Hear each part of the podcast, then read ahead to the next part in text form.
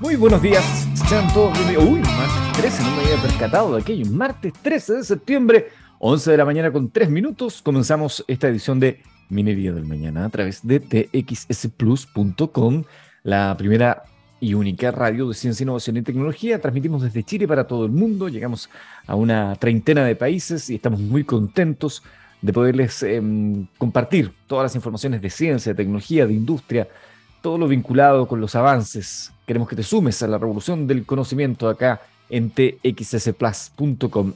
Personalmente, martes y jueves a las 11 de la mañana hablamos de minería y este programa es una presentación, lo decimos siempre, de Anglo American. En Anglo American la innovación está en el centro de todo lo que hacemos, buscando mejores formas de extraer y procesar minerales esenciales para nuestra sociedad usando menos agua y menos energía, con la ciencia y la tecnología como principales aliados, colaborando con las comunidades, trabajando para un medio ambiente más saludable, con estrategias para enfrentar entre todos el cambio climático. Sin en Anglo American avanzamos con un propósito claro que es reimaginar la minería para mejorar la vida de las personas. Hoy estaremos hablando en nuestro programa con Fernando Viego. Él es gerente de producto de White Strike Corp, una empresa desarrolladora de tecnologías especializadas para industrias mineras y de transportes, y ellos nos están presentando una nueva aplicación que se llama Movicua, una innovadora eh, aplicación móvil, dicen que tiene como función proteger al conductor, pasajeros y demás de faenas mineras y vamos a conocer hoy día cómo funciona esta aplicación de desarrollo tecnológico chileno que compartimos con ustedes acá en Minería del Mañana, programas que hacemos en vivo con ustedes a través de txsplus.com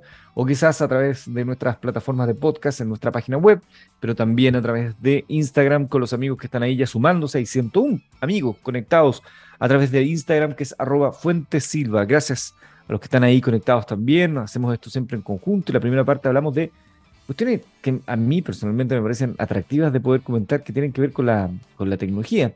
Miren, ustedes saben que la minería, y este es un programa donde hablamos de minería, es esencial para esto que se ha llamado la transición energética, dejar de depender de combustibles fósiles como el petróleo y cambiar hacia una matriz que sea eh, de energías renovables no convencionales. Bueno, vivimos en un mundo en el que estamos intentando dejar atrás la dependencia de los combustibles fósiles y la energía solar en particular o fotovoltaica se presenta como una de las alternativas más prometedoras para ayudarnos justamente a conseguir este objetivo. Sin embargo, todos los recursos tecnológicos actuales no impiden aprovecharla al máximo, al máximo digo. En el camino hacia la sostenibilidad hemos construido eh, muchas cosas, como la granja solar más grande del mundo, y ahora estamos eh, montando incluso paneles solares cada vez más en nuestros propios hogares. Tenemos automóviles eléctricos, de hecho ya les voy a contar algunas novedades respecto a eso. ¿Cuál es el problema?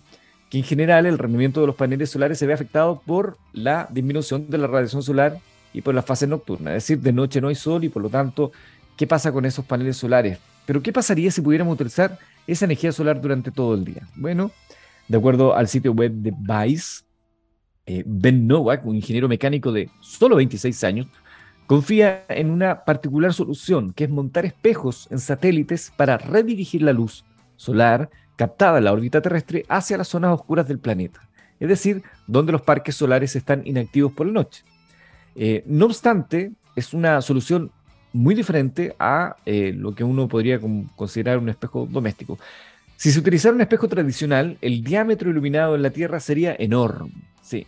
Novak quería encontrar la forma de redirigir un haz de luz hacia puntos muy precisos del planeta. Y la única forma de conseguirlo, según el joven ingeniero, es con un escúcheme bien, colimador óptico. ¿Qué? ¿Colimador óptico? Sí, se trata de un dispositivo que puede estrechar un haz y dirigirlo en una dirección tremendamente específica. En el año 2005 alguien había planteado una solución similar montando este colimador en un telescopio espacial gigante. Pero poner un dispositivo tan complejo en órbita es increíblemente complejo y adivinen qué, increíblemente caro. La solución, al menos en el papel, es crear una red de espejos de forma cónica, conformada por miles de mosaicos y esto escalable a varios kilómetros de diámetro. Noah cree que de esta forma ha resuelto gran parte de los desafíos de esta idea, pero todavía tiene muchos obstáculos por superar. El primero es probar estos mosaicos en la Estación Espacial Internacional para asegurarse de que el diseño es correcto. El siguiente es probar esta tecnología en un satélite específicamente diseñado para comprobar si es funcional a escala real. Y si todo sale de acuerdo a lo esperado, este joven ingeniero, que actualmente es el CEO de su propia compañía llamada eh, Tons of Mirrors, como un montón de espejos, cree que el futuro podrían orbitar constelaciones de satélites con espejos capaces de redirigir la luz hacia las granjas solares. Esto, como señalaba anteriormente, le permitiría generar electricidad en cualquier momento del día o en este caso en cualquier momento de la noche. Habrá que esperar para ver qué sucede con este proyecto que necesita un financiamiento de 5 millones de dólares, que uno dice, es harta plata 5 millones de dólares, ¿sí? No, es mucha plata 5 millones de dólares. Pero si uno lo piensa a la escala de las grandes inversiones en tecnología y en el potencial que esto podría tener, quizás 5 millones de dólares no es algo tan descabellado, ¿no? Y esto es para dar el primer paso. Si se encamina y prospera, queda ver eh, qué postura tomarán los astrónomos ya que estos han manifestado su descontento por el brillo de los satélites de Starlink. Recuerden, lo hemos visto acá en Chile, una filita de satélites que permiten conexión a Internet. Esto incluso ha obligado a la compañía a introducir algunos cambios en la próxima generación de estos dispositivos satelitales. Nowak ha demostrado un gran interés por la ciencia y la tecnología. Eh, este señor cuando tenía 14 años construyó un ROV submarino y más tarde un reactor nuclear pequeño. Después de graduarse la universidad formó parte del equipo de SpaceX que se encargó de asegurarse que la cápsula Dragon 2 fuera segura para los astronautas. Así que hay que estar atento a este mm, señor, digo señor, a pesar de que tiene solo 26 años, Ben Nowak, que probablemente va a seguir dando que hablar en los próximos años. Eh, les decía que teníamos eh, informaciones y novedades respecto a la electromovilidad, que es un tema tremendamente interesante para nosotros, para la minería. Lo decimos siempre, el camino hacia la electromovilidad, hacia los automóviles eléctricos, hacia el cambio de la plataforma en la cual nosotros generamos energía, necesita de minería y la minería chilena es indispensable. Hay cada vez más autos eléctricos, hay cada vez más oferta de autos eléctricos. De hecho, les voy a contar luego de un automóvil eh, eléctrico de Huawei y otro de que están haciendo en Argentina. Pero bueno, pero hay un tema con los automóviles eléctricos que son las baterías. Las baterías es lo que encarece un automóvil eléctrico, las baterías que tengan harta autonomía, aunque sea eh, una rima, y lo cara que son. Eh, cada vez usamos más autos eléctricos, cada vez usamos más energías renovables y esto es tremendamente bueno desde el punto de vista del medio ambiente, porque al fin y al cabo se trata de opciones más sostenibles y respetuosas para cuidar la naturaleza eh, versus, por ejemplo, los, vehículos de combustión o cualquier vehículo eh, que utilice petróleo, diésel, en fin. El problema es que esa demanda al alza se traduce en un mayor volumen de baterías, lo que ya no representa una noticia tan buena en términos ambientales es lo que se ha dicho que es un problema de desvestir un santo para vestir otro. Salud. Bueno, un grupo de investigadores del Centro de Innovación de Materiales de la Universidad de Maryland acaba de descubrir que ese dilema del medio ambiente podría resolverse gracias a unos aliados tan comunes como inesperados, los cangrejos, las jaivas y las langostas. Esos mismos que probablemente usted disfruta en un rico plato cuando va a disfrutar ahí a las costas de nuestro país, a Quintay, por ejemplo, que queda muy cerca acá de Santiago. Un saludo grande a Villarrica y Pucón, estuve el fin de semana allá, qué lugares más hermosos, Wife, qué termas más preciosas, qué lindos lugares hay ahí. Bueno, la clave entonces de estas eh, de estos especies está en sus caparazones. Estos exoesqueletos son ricos en un producto que se llama quitina, que es un polisacárido que podemos encontrar también en hongos y en ciertos insectos. A través de él, los científicos pueden derivar a su vez, quitosano, que es un valioso material, como acaban de comprobar estos científicos, para las baterías. Lo normal, cuando usted come, por ejemplo, cualquiera de estos productos, eh, es que las, eh, los caparazones ¿no? terminan en la basura y con ello una importante fuente de quitina. En Maryland han optado por darle un uso algo diferente. En vez de botarlas, esas caparazones, los científicos han trabajado con ellas añadiéndole una solución acuosa de ácido acético para sintetizarla en una membrana de gel que puede emplearse como un electrolito. Luego lo combinaron con zinc y fabricaron baterías. Y no cualquier tipo de baterías. Sus prototipos han demostrado tener una consistencia más que notable, con una eficiencia energética que se mantenía en un 99,7%, pasado incluso en los mil ciclos, es decir, las mil, las mil utilizaciones, para decirlo así, en simple. Lo más relevante es, sin embargo, ¿qué, ocurre cuando queremos deshacernos de ellas? Los investigadores calculan que dos tercios de sus baterías son biodegradables y de hecho han constatado cómo, una vez desechadas, llegaban cinco meses de contacto con el suelo para que se acabara descomponiendo el electrolito. Todo gracias a la degradación microbiana, lo único que quedaba eran restos de zinc que eran reciclables. Esta particularidad supone una diferencia crucial con respecto a los modelos convencionales como las de iones de litio, en los que se utilizan químicos que pueden tardar siglos en descomponerse. Abro comillas. Los separadores de polipropileno y policarbonato que se utilizan ampliamente en las baterías de iones de litio tardan cientos o miles de años en degradarse y aumentar la carga ambiental, dicen los científicos de este estudio. Los investigadores ya trabajan para que el 100% de sus baterías sean biodegradables e incluso más allá de los materiales, el propio proceso de fabricación resulte más ecológico. Gracias a sus características, el nuevo electrolito podría dar un impulso a las baterías de iones de zinc, una alternativa a las de iones de litio que ahora se encuentra con un grave problema, el efecto de corrosión. Además de paliar ese, esa diferencial, ese hándicap, el quitosano que tienen los cascarones de las jaivas, langostas, almejas, etc. No, almejas no. Jaivas, langostas, eh, centollas. Ofrece algunas ventajas extra importantes como que es un material económico, seguro y que resulta fácil de acceder. Si yo fuera una jaiba, una langosta, me estaría preocupando, porque lamentablemente parece que eh, serán más apetecidas eh, que, que hasta hoy. Y ojo, que si esta es una alternativa para las baterías de ion litio, uno se preguntaría, ¿qué pasará con las baterías de ion litio? ¿Será que tendrán su propio espacio, su propio nicho para su uso? Ya que estamos así tan alerta a lo que va a pasar con el litio en nuestro país, mientras en otros países hace rato ya se están tomando decisiones. Avancemos con autos eléctricos. Huawei, la compañía de eh, teléfonos celulares chino, lanzó al mercado el Aito M5EV, uno de los autos eléctricos más poderosos del mercado, dicen ellos. Huawei se asoció con Ceres, que es una marca de automóviles, y presentaron Aito, que es Aito, suena como tiernito. Aito, un nuevo auto completamente eléctrico que de acuerdo con sus productores llega al mercado para cambiar el mundo de los vehículos que no utilizan combustible y a competir con los gigantes en la rama de los vehículos eléctricos. El Aito M5EV es un SUV, ahí les voy a estar mostrando imágenes, que cuenta con dos versiones, una con tracción trasera y otra con tracción 4x4, con precios que van entre los 836, no, eh, ¿cómo decirlo? Son yuanes, no, tengo la, conversión de 300 mil yuanes. Dicho automóvil está equipado con dos sistemas. La plataforma Drive One eh, de Huawei, la misma que está diseñada para la conducción eléctrica en su totalidad, y el DATS eh, con un tiempo de respuesta de 4 milisegundos. El modelo con tracción trasera, con un solo motor, cuenta con una potencia de 200 kW y puede alcanzar los 100 km en poco más de 7 segundos. Los automóviles eléctricos tienden a ser muy rápido porque la energía va directo a la motriz, a las ruedas.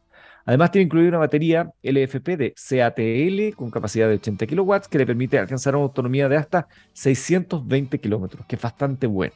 Yo tengo un vehículo eléctrico tiene una eh, autonomía de 400, así en términos reales, 400 kilómetros, que es muy bueno para circuitos urbanos. El Nissan Leaf que utilizo yo para circuitos urbanos, para todo lo que yo lo uso, cada tres días con carga, perfecto. Este tiene 620 kilómetros, o sea, tienes más posibilidad de llegar más lejos con una sola carga. Por su parte, la versión de auto eléctrico de Huawei cuenta con tracción total, viene equipada con un motor delantero adicional y una potencia de 165 kilowatts. El vehículo puede alcanzar, escuche bien, los 100 kilómetros en apenas 4,5 segundos, estamos hablando de un SUV, y cuenta con una autonomía de 552 kilómetros. Eh, el Aito eh, M5EV no es realmente un automóvil nuevo, nuevo, nuevo, porque como les decíamos, es una asociación de Huawei con Ceres, la marca de vehículos Ceres, y este sería la versión eléctrica del Ceres ESF5.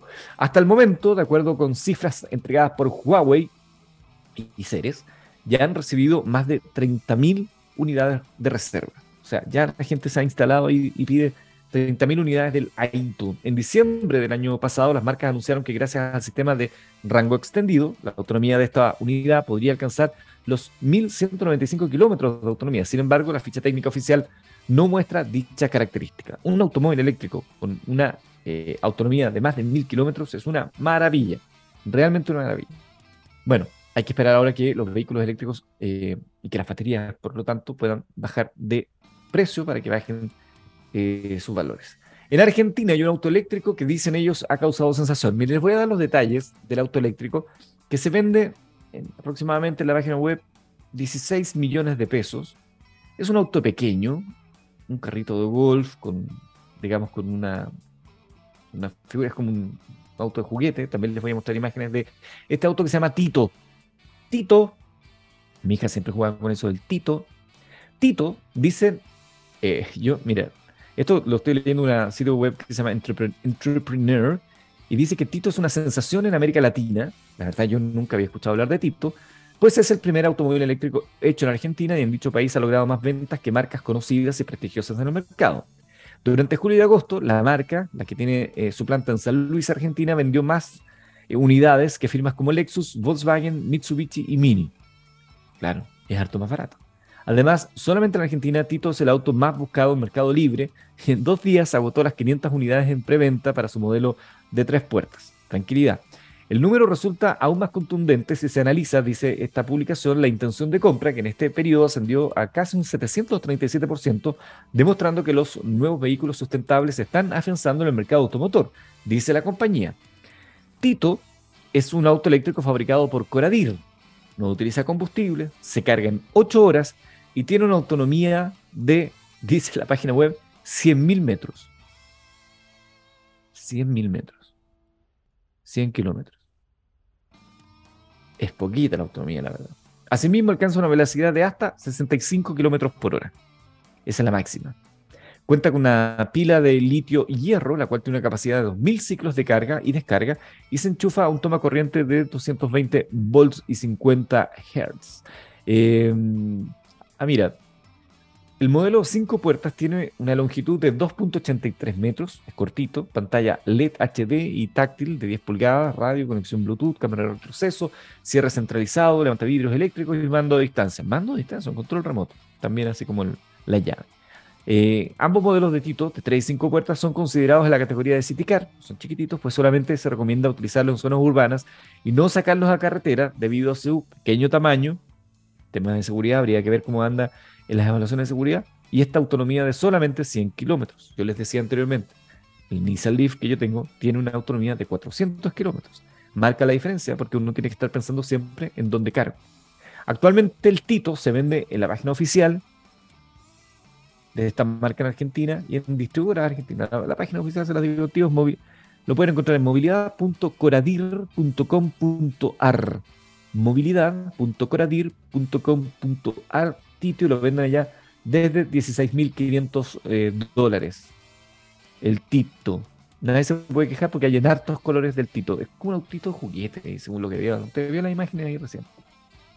Bueno, y ahí están los precios. Eh, también se ofrece una versión premium de Tito con 300 kilómetros de autonomía y un precio de hasta 32 mil dólares. Tito, el auto eléctrico argentino.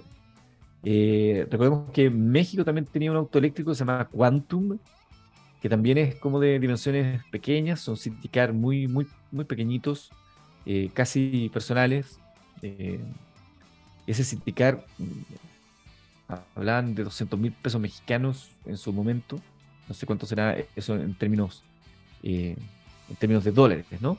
Y también se habló en algún momento de un vehículo, bueno, se, se construyó un vehículo eléctrico en Bolivia y ahí venía la discusión. ¿Y por qué Chile no hace auto eléctrico si tenemos litio? Tenemos litio, no tenemos el resto de los componentes, han dicho las compañías. ¿Y es eficiente, realmente eficiente hacer un vehículo de estas características? 100 kilómetros de distancia, 16 millones de pesos, barato, ¿sí? ¿eh? Habría que verlo. ¿Qué dirá el mercado? Estimados amigos, eso ha sido lo que les quería comentar. Vamos a ir a la música y luego seguimos hablando de minería con las informaciones del ámbito minero. Vamos a escuchar a, Miss, a Guns N' Roses, tremenda banda Guns N' Roses, con Mr. Brownstone cuando son las 11 de la mañana con 22 minutos de este día, martes 13 de septiembre. Qué buena canción la que acabamos de escuchar, Mr. Brownstone de Guns N' Roses. Me encanta, me encanta. Muy bien. Tremendo álbum. Ha, pasado mucho tiempo ya desde que se lanzó ese álbum Revolution, ¿no? Ahí estaba, me parece, esta canción de Guns N' Roses. ¿Cómo pasa el tiempo? El tiempo pasa. Nos vamos poniendo viejos. En fin, les quiero contar de informaciones del ámbito eh, minero y de la energía que tienen que mm, estar presentes ahí en la conversación cotidiana. Atención, porque a partir de octubre, las dos comunas que les voy a mencionar, Coquimbo y La Serena, podrán usar hidrógeno verde en lugar de gas em, doméstico. ¿Cómo es posible esto? Les voy a contar de inmediato. A partir de octubre, estas dos comunas se reemplazará progresivamente el 20% de gas natural por hidrógeno verde, en línea con la Estrategia Nacional de Hidrógeno Verde impulsada por el Ministerio de Energía en el año 2020 y con el objetivo de desarrollar un proyecto pionero en la descontaminación de la región de Coquimbo, a partir de octubre entonces más de 1.800 hogares de Coquimbo y La Serena podrán utilizar hidrógeno verde en sus vidas cotidianas. El proyecto de Gas Valpo de la Universidad de La Serena reemplazará progresivamente el 20% del gas natural suministrado por hidrógeno verde, así las personas podrán usarlo para sus labores domésticas. Al respecto, el gerente general de Gas Valpo, Luis Kiprios, dijo en el diario El Día que se trata de, comillas, una oportunidad para impulsar el desarrollo y utilización de hidrógeno verde en otras ciudades del país para su posterior masificación cuando los costos de desarrollo lo permitan. Esta transición energética que se marca en la Estrategia Nacional de Hidrógeno Verde, definida por el Ministerio de Energía, debiera ser imperceptible para los usuarios y no requerirá de adaptaciones o ajustes en los artefactos, así como tampoco variación alguna en la cuenta mensual, ya que el costo será completamente asumido por la empresa. Claro, el costo de la tecnología que se tiene que incorporar. Interesante, absolutamente interesante, me parece cómo el hidrógeno verde va eh, ganando espacio en la discusión y que vaya teniendo usos cotidianos. la medida que tenga usos cotidianos, se va fomentando la, demanda y por lo tanto la oferta empezará a crecer. Avanzamos. Lithium Power recaudará 17 millones de dólares para avanzar en el proyecto Maricunga. Em, Lithium Power International anunció entonces la colocación privada de aproximadamente 17 millones de dólares 25 eh, millones de dólares australianos eh, para avanzar en el desarrollo de este proyecto de litio llamado Maricunga. La empresa emitirá casi 42 millones de nuevas acciones a un precio de 0,60 eh, dólares australianos cada una. Al respecto, el CEO de la compañía, Cristóbal García Huidobro, indicó que el resultado de la recaudación de capital será un espaldarazo sobresaliente a la intención de Lithium Power de avanzar rápidamente en el significativo activo, activo digo, del litio de Maricunga y capitalizar el rápido cambio global hacia la electrificación del transporte y la infraestructura. Invertir en tecnologías ecológicas es esencial para garantizar la revolución de la batería y la entrega de energía limpia y verde que el mundo está esperando ansiosamente. Los fondos recaudados permitirán a Lithium Power avanzar el desarrollo y acelerar la expansión del proyecto Maricunga, así como los fines generales de capital de trabajo, añadió el Ejecutivo. De acuerdo con el estudio de factibilidad realizado en enero, se estima que el proyecto requiere una inversión de capital inicial de 419 millones de dólares en la etapa 1. El proyecto apunta a la producción de, de 15.200 eh, toneladas de carbonato de litio durante una vida útil de 20 años. El proyecto tendría un valor actual neto de 420 millones, por lo que estaría entre las iniciativas más eficientes, con un gasto operativo de 3.718 dólares por tonelada. Escondida desmiente acusaciones de sindicato y reafirma absoluta disposición a fiscalizaciones, luego que el sindicato número uno de trabajadores denunciara que se intervino un área de socavón a días que el Senageomin realizaron una inspección, la empresa aclaró que se trató de obras frente a un deslizamiento de mineral que se identificó con anticipación. Escondida BHP rechazó las acusaciones realizadas por el sindicato número uno de trabajadores, que luego de aprobar el pasado 8 de septiembre iniciar eh, la paralización denunciando incumplimiento de seguridad, denunció la intervención de un área afectada por un socavón antes de una visita de las autoridades fiscalizadoras escondida clara que no existe un socavón de faena, sino que se trata de un deslizamiento de material que se identificó con anticipación a través de sistemas de controles geotécnicos que permitieron implementar de manera oportuna, dicen, las medidas de prevención correspondientes. Esto es lo que dice la compañía a través de un comunicado. La minería, la minera, digo, remarcó que es fiscalizada de manera habitual por las autoridades, ya que son prácticas normales dentro del rubro minero, y enfatizó que está siempre está disponible a colaborar con los requerimientos que sean solicitados. Respecto al incumplimiento de seguridad de la operación denunciados por el sindicato número uno, Escondida reafirma que todos sus procesos se desarrollan estrictamente apegados a los protocolos de salud y seguridad, como también a la normativa vigente. En ese sentido, la empresa rechaza que se instrumentalicen estas medidas como justificación de conflictos laborales. El sindicato número uno de trabajadores había anunciado que durante el fin de semana recién pasado, Minera Escondida desarrolló un intenso trabajo en el área de rampa PL1, en donde se produjo un gran socavón en el que estuvo a punto de caer una operadora con su camión, que no fue reportado al Servicio Nacional de Geología y Minería. Estos trabajos se producen a días de una inminente inspección que se realizará por expertos de Senageomin tras la denuncia que ha realizado el sindicato. Vamos a ver cómo avanza. 11.31. Acera reporta que las energías renovables no convencionales em, alcanzan una participación de 31,1% en la matriz eléctrica, un tercio. La Asociación Chilena de Energías Renovables y Almacenamiento, ACERA, dio a conocer que las energías renovables convencionales entonces tienen 31,1% de participación en la matriz eléctrica nacional al mes de agosto. De acuerdo con el reporte, estadísticas del sector de generación de energía eléctrica renovable, esta cifra representa un aumento del 22,8% en comparación con agosto del 2021. La información de ACERA, además, señala que la capacidad instalada de energías renovables subió a 13.337 megawatts, lo que responde al ingreso de nuevas centrales de tecnología eólica y solar fotovoltaica, aumentando en un 0,5% la capacidad de energía renovable no convencional respecto del mes anterior.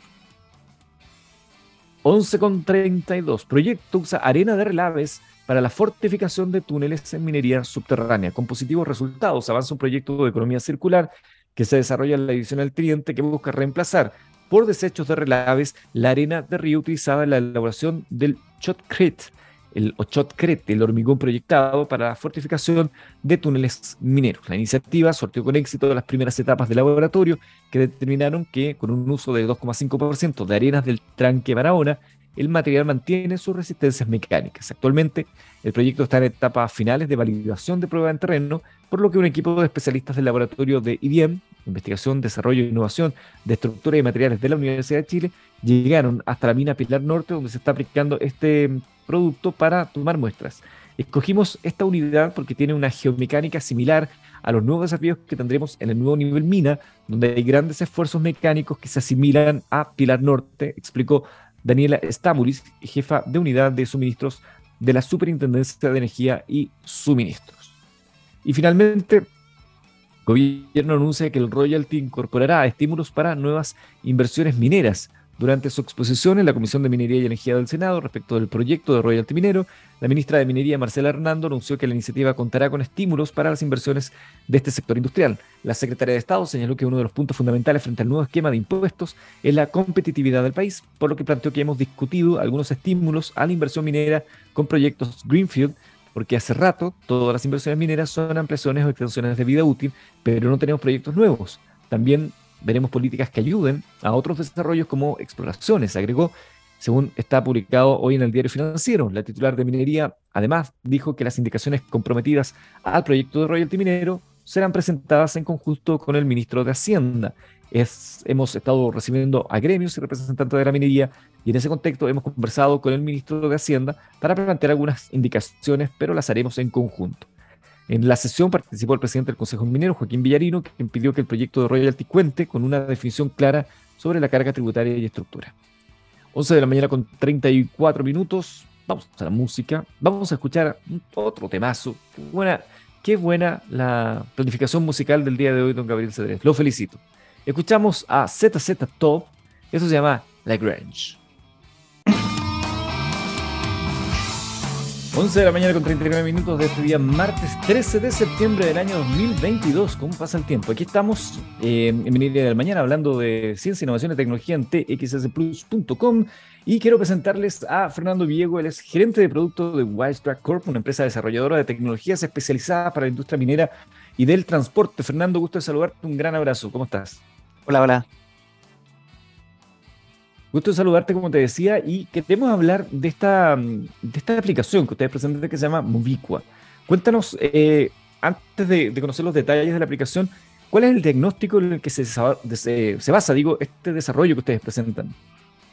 Si nosotros, Eduardo, lo, que hacemos es que em, monitoreamos un viaje, todo sucede en un viaje, en un viaje de un vehículo liviano o un vehículo pesado, que trabaja en minería o también en transporte de carga. Y ahí nosotros ponemos cierta infraestructura. Infraestructura que puede ser un dispositivo de fatiga, un dispositivo de tercer ojo o un GPS. Con esos dispositivos, el de fatiga empieza a ver la biometría en cabina del conductor y empieza a determinar eventos de somnolencia, si está con un celular, si está fumando, si tiene una distracción. En el caso del tercer ojo, que mira hacia afuera de la cabina, eh, empieza a ver eventos de posible colisión frontal, eh, salida de carril, etc. Y el GPS te entrega lo que es la latitud, longitud, altura eh, y velocidad. Y obviamente te empieza a determinar aceleraciones o desaceleraciones bruscas y todo lo que son los excesos de velocidad. todos esos eventos nosotros los juntamos y generamos un índice de conducción riesgosa. Porque no es lo mismo un conductor seguro que un conductor no seguro. Entonces, lo que empieza a suceder es que Eduardo puede ser un muy buen conductor, pero puede ser un conductor no seguro. ¿Por qué? Porque siempre anda a excesos de velocidad o se manda desaceleraciones bruscas o tiene distracciones, independientemente que nunca haya chocado. Entonces, sobre esos dispositivos y ese índice de conducción riesgosa que se lo mostramos al mandante, ahora también se lo mostramos vía una aplicación al conductor. ¿Y cómo, ha sido la recepción del conductor? Porque uno podría pensar, ¿no? Que de alguna manera la persona también se puede sentir un poco eh, siendo supervisada, husmeada en, su espacio, y si bien hay un valor eh, superior, eh, que es la seguridad de todos, pero también está el hecho de decir, oye, pero me, están aquí Sí, el, tema es bien interesante porque, porque la aplicación es como una gamificación, tiene obviamente es como un juego, se le entregan puntaje eh, con esos puntajes también se premia al, conductor, dependiendo del mandante, y él también se le transparenta cómo lo están midiendo, aparte de tener cápsulas de cursos de manejo. Entonces, si el conductor Eduardo Fuente no es un buen conductor y yo veo que tiene muchas desaceleraciones bruscas, digo, le voy a hacer un curso de, desaceleración. Entonces, ahí eh, se empieza a capacitar, es decir, eh, un conductor normal que puede ser una persona de, una minera con una camioneta, eh, empieza a ser un conductor más profesional. Obviamente la idea es minimizar la cantidad de accidentes que, hay en faenas o en, o en autopistas.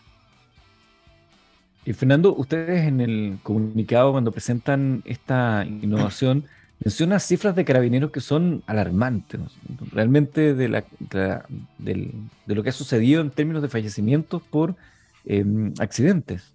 Sí, nosotros los dispositivos incluso eh, en, faenas logran casi reducir en un 75% algún incidente, eh, eh, lo cual es muy, es muy bueno, incluso es más de un 75% pero, pero sí, la idea, incluso en mineras, es tener 100% eh, operación y obviamente ningún, ningún accidente.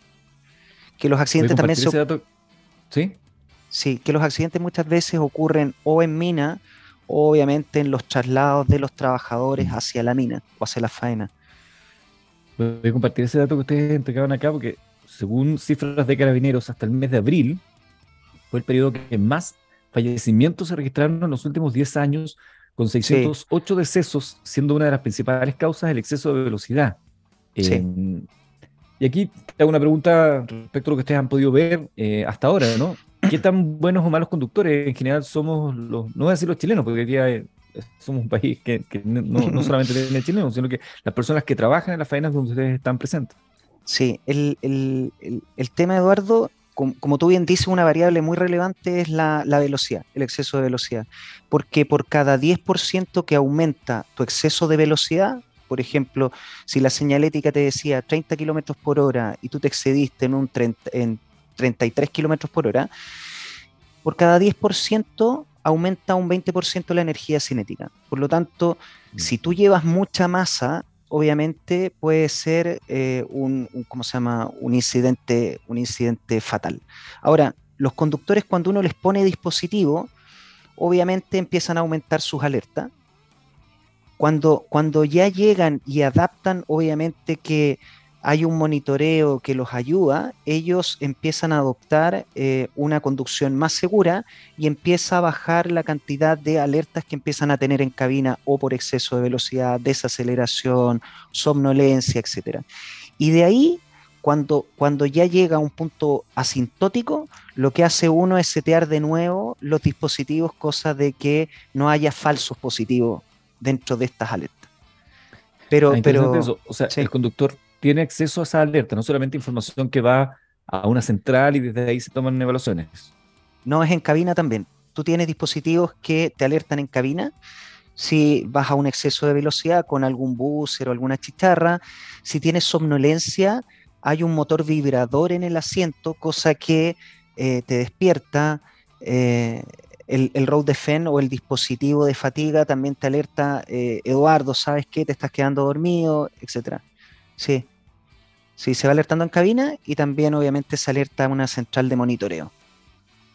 Estamos conversando con Fernando Viego, el gerente de producto en Wisetrack, Track Corp, quienes son los propietarios de Movicua, esta aplicación innovadora eh, que tiene como función proteger al conductor y pasajeros de faenas mineras en el ambiente laboral eh, por eh, estas situaciones que hemos estado conversando. Fernando, y cuéntame, em, esta aplicación, ¿no? Eh, ¿Cuánto tiempo tardó en ser desarrollada y desde hace cuánto tiempo que están ustedes tratando de vincular esta cantidad de sensores hoy disponibles con la unificación a una aplicación y todo lo que esto implica?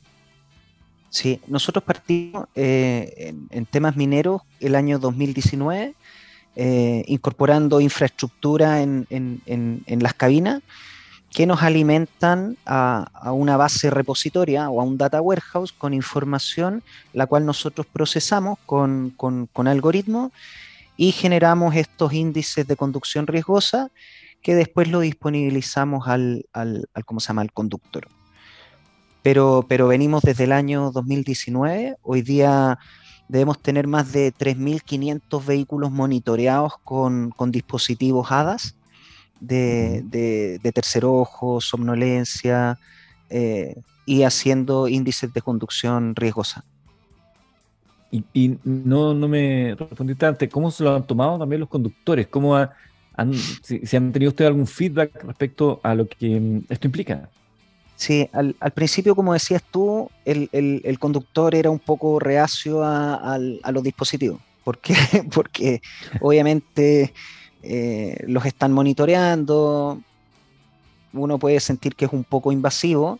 Eh, los dispositivos no graban, eh, por lo tanto lo único que ven tu biometría facial y cuando ven que estás quedándote dormido, obviamente lanza una alerta, pero, pero, pero no graban. Entonces ahí también se bajó un poco la tensión y después empezaron a ver que, que es un dispositivo que, o dispositivos más la aplicación que los ayuda y, también ayuda al, transportista, es decir, a esa empresa de buses eh, para que su conductor adopte eh, no conductas temerarias, sino que obviamente una conducción más, racional, eh, más segura.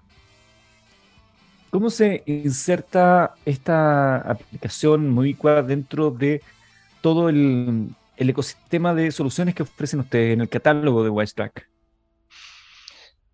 Ahí, eh, eh, ¿cómo se llama Eduardo? Tenemos diferentes soluciones, muchas soluciones para el transporte de carga, que también obviamente van relacionadas con, estos dispositivos Movicua y también con otros dispositivos que son más de seguridad del activo. Obviamente por el tema de delincuencia que hay hoy día en el, en, el país y el tema de robos de las cargas pero, son como una suite completa en donde, en donde eh, se protege al conductor y se protege la, carga. Y cuéntanos, eh, hasta el momento, ¿cuántos eh, vehículos o conductores han sido ya evaluados gracias a esta aplicación? Bueno, lo que, lo que hacemos nosotros es que al mandante le disponibilizamos dashboard en donde él puede ver los viajes del día anterior y puede ver el scoring que obviamente tiene Eduardo Fuente. Y dependiendo de ese scoring y las faltas que tuvo, obviamente te dice, sabes que Eduardo, eh, tratemos de no tener una conducción tan agresiva, etc. Y lo que estamos haciendo ahora más adelante, más que un scoring, que es con data posterior, estamos haciendo un predictivo antes de que tú te subas al, a, a conducir. Por lo tanto, si yo veo que Eduardo tiene un scoring no muy y las condiciones climáticas eh, del trayecto que vas a hacer son con lluvia, por ejemplo, eh, visibilidad de menos de, 25 metros, la superficie es de tierra, eh, etcétera, yo digo, ¿sabes qué, Eduardo? dadas estas condiciones, eh, para que tú no tengas tanta cantidad de alertas, el viaje no lo hagas en una hora, hazlo en una hora y media. Fíjate en que va a haber condiciones de poca visibilidad, por lo tanto, como tú tienes muchas frenadas, trata de ir a una velocidad bastante y, de, y, menor. Entonces ahora estamos en, la segunda derivada, que es un modelo predictivo en el cual yo te alerto sobre las condiciones del viaje que tú vas a realizar. Correcto. Fernando, eh, dime, y respecto a lo que hoy está disponible y hacia dónde están los, los, anhelos, los sueños de lo que podría ser una optimización de estas tecnologías, ¿cuál es como esa, esa ese santo grial que se está buscando?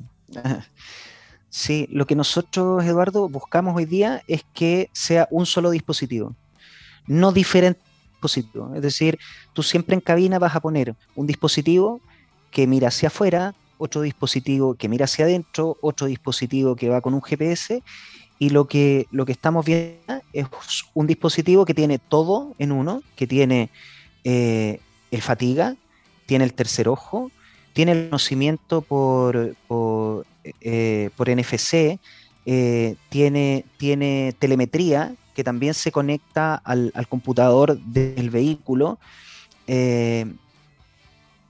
Todo en uno. Eso es lo que queremos, llegar a todo en uno. Hoy día lo, lo también, Eduardo, que no comenté, que con el dispositivo de fatiga, cuando tú haces Star Engine, nosotros te reconocemos quién es el por lo tanto, yo reconozco que el que se subió a esa unidad es Eduardo Fuente. Aquí y después voy. Eso también, porque eso, claro, garantiza que sea la persona indicada, pero también podría tener aspectos de seguridad en algún minuto, ¿no? De impedir que no, no parta la persona con la persona que no se ha señalado. Exacto, exacto.